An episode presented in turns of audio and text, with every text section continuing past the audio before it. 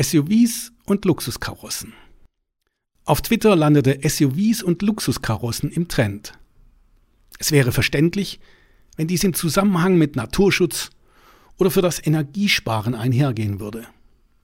Aber nein. Die meisten Tweets enthielten ausschließlich Egoismus oder Neid. Und klar auch respektlose Inhalte. Deren Intelligenz einer Fliege entspricht, die gerade auf jener Frontscheibe eines SUVs oder einer Luxuskarosse explodiert. Dieser Twitter-Trend war genau der richtige Augenblick, eine Debatte zu starten. Ich nannte das den grenzenlosen Neid, der sich nicht um Energieeffizienz oder Umwelt kümmert. Sogleich starteten die Besserwisser und Ökopolizisten einen Angriff auf mich und pushten meinen Tweet erfolgreich. Wie erwartet wurden auch einige Tweets sehr persönlich, verbreiteten Müll oder waren teilweise sogar krank. Das beweist aber auch die Dummheit mancher User.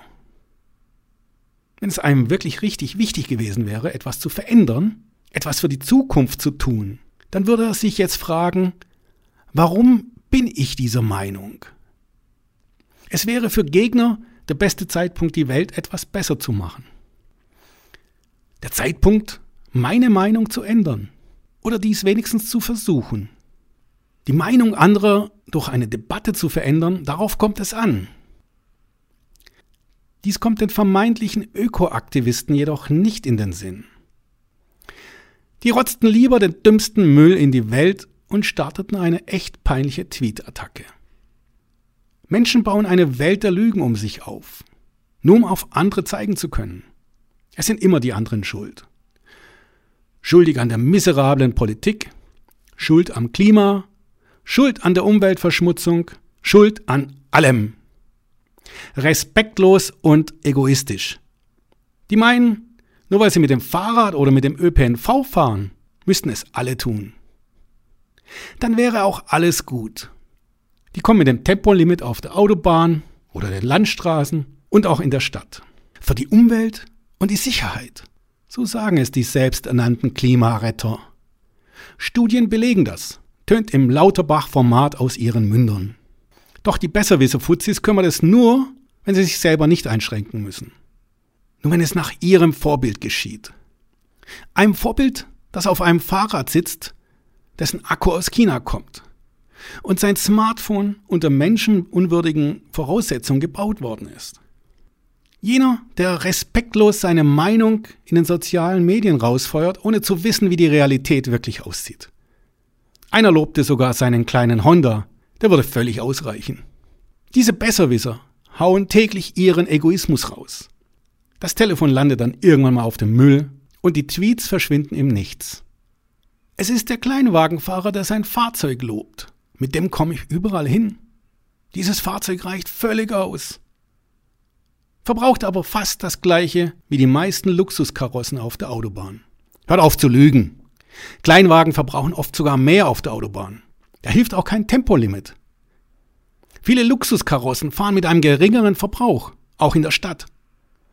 Ja klar, ein Bugatti oder Ferrari verbrauchen mehr. Doch was ist denn überhaupt eine Luxuskarosse? Die Mercedes C-Klasse, mit der die Familie unterwegs ist, zu viert oder zu fünft? Oder ist es der Dreier BMW, mit dem eure Kinder am Wochenende in die Disco fahren? Oder vielleicht auch der VW Bus, mit dem manche zum Campen in den Urlaub fahren?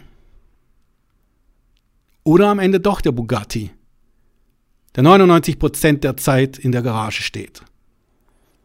Was soll der Egoismus und Neid? Viele Menschen sind auf ihr Automobil angewiesen. Familien, Pendler oder auch Unternehmen. Insbesondere unsere Logistik. Ein Bike richtet den Bedarf dann auch nicht. Der ÖPNV hat Grenzen.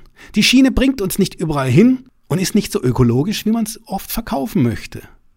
Denn komischerweise lässt zum Beispiel die Deutsche Bahn kein Wort über den Verbrauch des ICs bei einer Geschwindigkeit von über 200 km/h raus. Warum tut sie das wohl? Weil er so sparsam ist? Wären diese Öko-Egoisten wirklich bereit, eine echte Debatte zu führen, dann wäre es wirklich gut für unsere Gesellschaft. Doch solange keiner bereit ist, die gesamte Mobilität sofort zum Energiesparen zu verpflichten, bin ich gegen eine egoistische und fehlgeleitete Debatte der Temporeduzierung auf unseren Straßen. Warum? Dazu bald mehr. Jetzt wünsche ich jedem seine Mobilitätsform, die er braucht.